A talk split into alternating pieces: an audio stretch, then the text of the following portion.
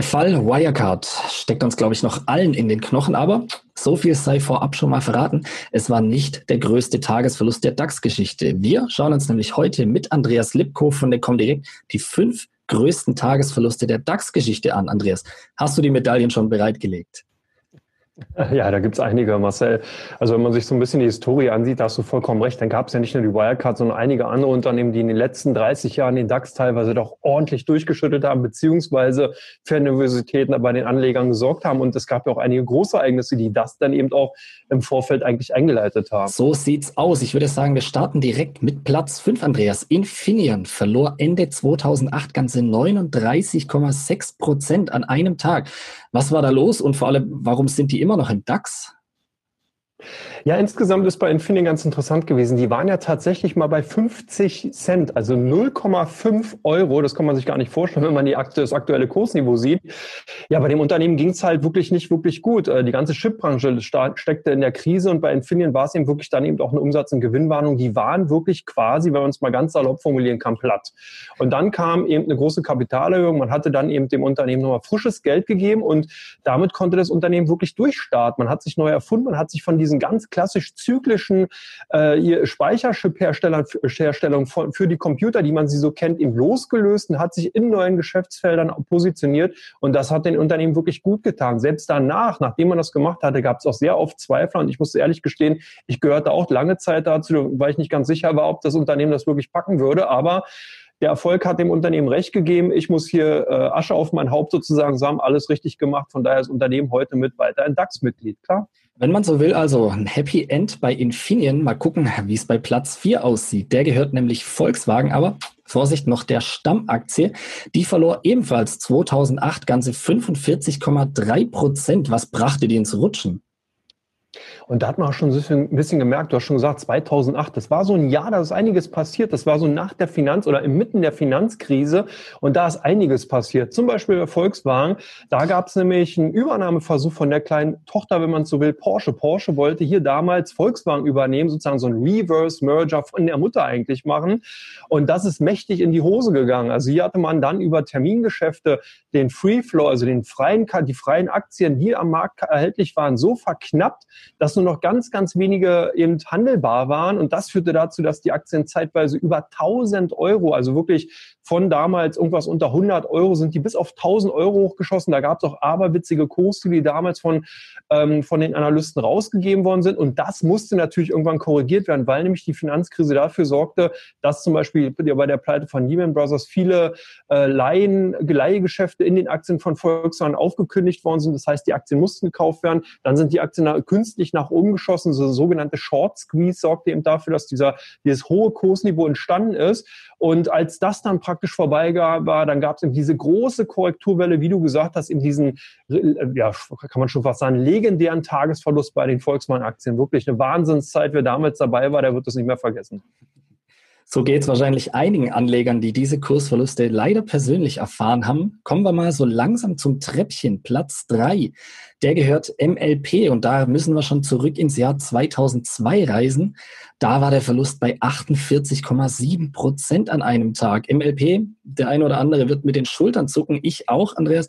Die sind seitdem auch eher in der Bedeutungslosigkeit verschwunden, oder? Ja, kann man so sagen. Maschorlik, Lautenschläger und Partner ist das Unternehmen ausgesprochen. Das ist ein, wie soll man sagen, Versicherungsmakler oder eine Finanzagentur für Akademiker. Man hatte sich damals spezialisiert eben um Studenten oder Studierenden hier so eine finanzielle Absicherung eben äh, angedeihen zu lassen. Man ist also sehr stark bei den Universitäten äh, vor, äh, angetreten und hat da eben versucht, die Kunden zu gewinnen. Das lief auch eine ganze Zeit lang ganz gut. Die, das Unternehmen war auch relativ erfolgreich in den 90er Jahren, gehörte wirklich mit zu den Branchengrößen, großen. Und dann gab es eben die Vorwürfe, ähnlich wie bei, wie bei Wirecard, Bilanzmanipulation. Man hatte also hier, ich glaube, das war damals auch ein Hedgefonds, der hier ganz, ganz weit da vorne war und wirklich auch die Trommeln dafür gerührt hatte, dass bei dem Unternehmen nicht alles so wirklich so läuft, wie es eben aussieht. Also ähnlich auch wie bei Wirecard.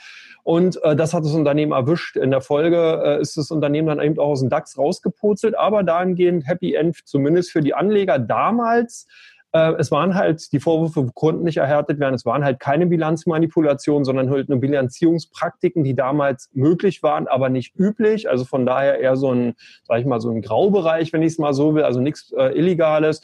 Und äh, das führte aber dazu, dass der Konzern dann eben äh, in den MDAX abget äh, abgetaucht ist.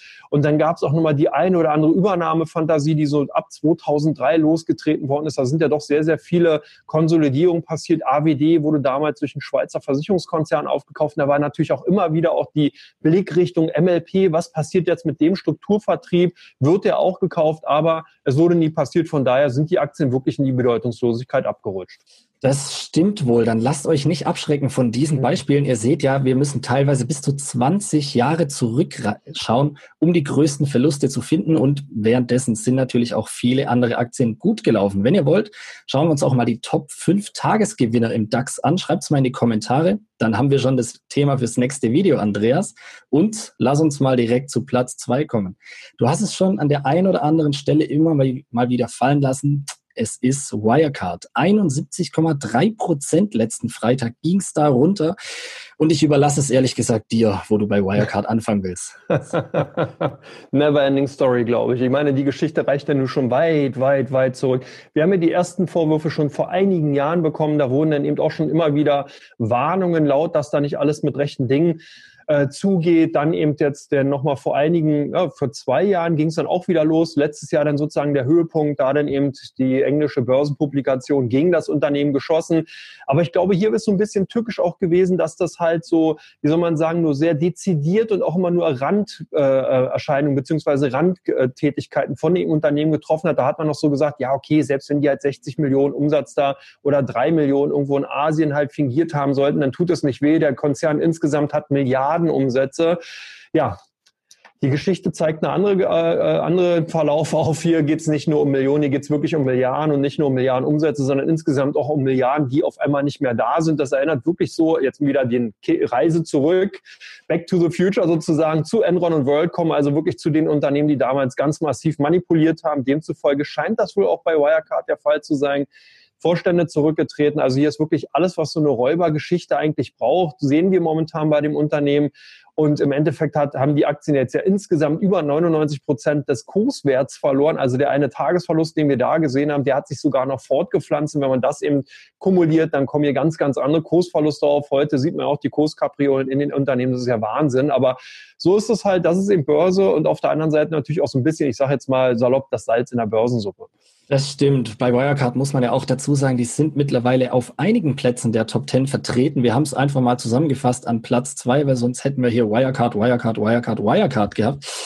Kommen wir also, Andreas, zur traurigen Goldmedaille, wenn man so will. Die geht an die Hypo Real Estates. 73,9 Prozent an einem Tag verloren. Und da wird es bei dem einen oder anderen vielleicht noch klingeln. Hypo Real Estate, Finanzkrise, hm, da war was. Was wurde denn aus denen? Ja, die Hypo Real Estate ist ja damals ein Zusammenschluss gewesen aus der Vereinsbank, also zwei bayerische oder äh, ja, bayerische Unternehmen, Vereinsbanken, Hypothekenbank, Hypothek- und Wechselbank, um genau zu sein. Die haben sich zusammengetan, waren sehr, sehr stark, wie der Name schon sagt, im Hypothekenbankgeschäft eben tätig, also haben wir Kredite rausgegeben, haben auch sehr stark im damaligen MBS, also äh, Mortgage-Backed Security-Geschäft rumgewühlt. Und das hat dem Unternehmen dann auch so ein bisschen den, äh, ja, wie soll man sagen, ein bisschen, hat dem wirklich ganz klar einen Nackenschlag verpasst, als nämlich die Finanzblase geplatzt ist. Und hier ging es ja dann eben aus dem Kreditgeschäft heraus, aus dem Hypothekengeschäft. Da hat es die voll erwischt. Man hat hier auch einige Fehler gemacht, auch gerade mit der Refinanzierung von den rausgegebenen äh, Krediten. Also hier waren wirklich, ich glaube, alles, was man im Bankgeschäft nicht machen sollte, hat diese Bank damals gemacht. Im Endeffekt ist dann Folgendes passiert. Ähm, die, wurde, die Bank wurde zerschlagen. Man hat eine sogenannte Bad Bank gegründet, die Pfandbriefbank. Die kennt man nämlich, PBW. Die ist nämlich jetzt sozusagen wieder an den Börsen aktiv und wie soll man sagen, das ist so ein bisschen der Nachlassverwalter von den Assets, die die Bank dann noch hatte. Der Rest ist dann quasi immer, ich glaube sogar immer noch in der Abwicklung und damit ist die Börsengeschichte dann zumindest für das Unternehmen zu Ende gegangen, aber gleichzeitig ja eben auch, wie soll man sagen, so ein kleiner neuer Börsenkandidat eben auch entstanden. Dann hoffe ich mal, wir haben bei euch jetzt nicht zu viele wunde Punkte getroffen und ihr habt nicht bei all diesen fünf Unternehmen investiert. Dankeschön, Andreas, für die Preisverleihung. Und ich würde sagen, wenn die Kommentare so ausfallen, dann sehen wir uns an der nächsten Stelle und küren die Top 5 Tagesgewinner im DAX, oder? So sieht's aus, Marcel. Ist, glaube ich, auch viel, viel schöner, weil man da noch auch sehr interessante Erinnerungen hat und natürlich sich die einige anderen Zuschauer sich mehr freuen werden als jetzt hier bei dieser Trauerliste. Glaube ich auch. Wir sehen uns beim nächsten Mal. Ciao.